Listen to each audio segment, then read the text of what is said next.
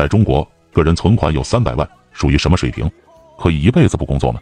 说三百万不多的人，你先看一下自己有多少存款。可能很多人都觉得三百万一点都不多，自己一套房子就几百万了。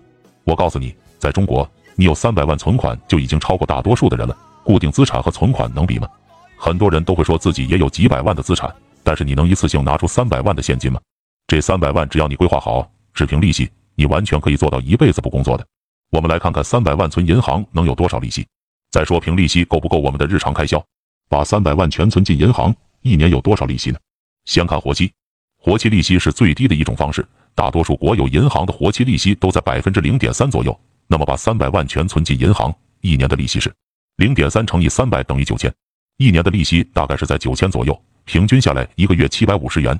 七百五十是绝对不够的，在农村的话可能可以勉强维持，但是在城市里是绝对不够的。所以我们把活期存款给排除掉，再看定期一年的利息。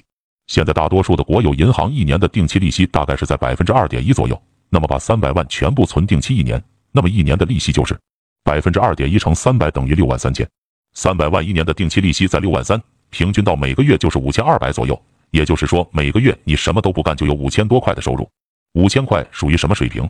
我只能说，单凭这个收入你就已经赢过很多人了，因为很多人的工资连五千都没有，一个月五千块，哪怕是在城市你也能活下去。当然了，肯定是不能大手大脚的，只要稍微节约一点，在大城市也是可以过得不错的。定期两年的利息，现在大多数的国有银行定期两年的利息大概是在百分之二点六左右，有些地方是更高的。我就取个中间值，如果把三百万全存进银行，那么定期两年的利息就是百分之二点六乘以三百等于十五万六千。三百万定期两年的利息是十五万六千，平均到每个月就是六千五左右。六千五的收入，我可以这么跟你说，你已经超过百分之八十的人了。你什么都不用干，每个月就有六千五的净收入。定期三年的利息，现在国有银行定期三年的利息大概是在百分之三点二五左右。那么把三百万全部存银行，三百万三年的定期利息是百分之三点二五乘以三百等于二十九万两千五百。三百万三年的定期利息就有差不多三十万了，平均到每个月都有八千块左右。八千块什么概念？我这么跟你说吧，就算在广州，八千块也属于很不错的工资了。每个月什么都不用做，就有八千块的收入。这个收入只要你不是大手大脚，回到农村，你都可以做到支撑一家人的开支了。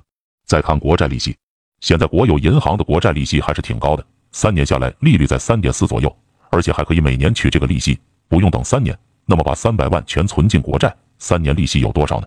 百分之三点四乘以三百等于十万零两千，这只是一年的利息。一年就有十万左右的利息，每个月都有八千五左右，八千五的收入妥妥的就是白领水平啊！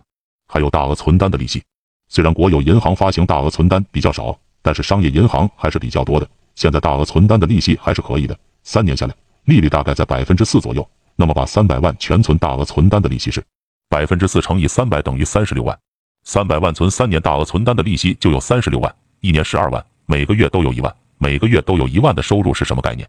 我可以这么说，就算是北上广，你也是排前面的人了。我甚至可以这么说，单单凭这个利息，你就已经超过百分之九十的人了。就算你一家三口都在城市生活，这个收入也完全可以支撑下去。民营银行三年的利息，民营银行的利率比国有银行的要高一点。如果把三百万全存进，三年利率大概在百分之四点五左右，那么三年下来的利息是百分之四点五乘以三百等于四十万零五千。三百万三年民营利息大概是在四十万左右，一年下来也有十三万多。每个月就是一万一千多，就这个收入，问问有多少人能达到？很多人都觉得存款三百万一点也不多。我还是那句话，觉得不多的人先看看自己有多少再说。有三百万的人，绝对是人生赢家了。那么一个普通的打工人想要存三百万有多难？就算你每个月工资有一万，然后你能存下来六千，一年能存七万二，十年就是七十二万。要存三百万，你要存四十多年才能有这三百万。所以别再觉得三百万不多了，三百万已经是普通人的天花板了。最后说一下，你有三百万属于什么水平？这么说吧，你已经是成功人士了。只要规划得当，你完全可以靠这三百万一辈子不上班的。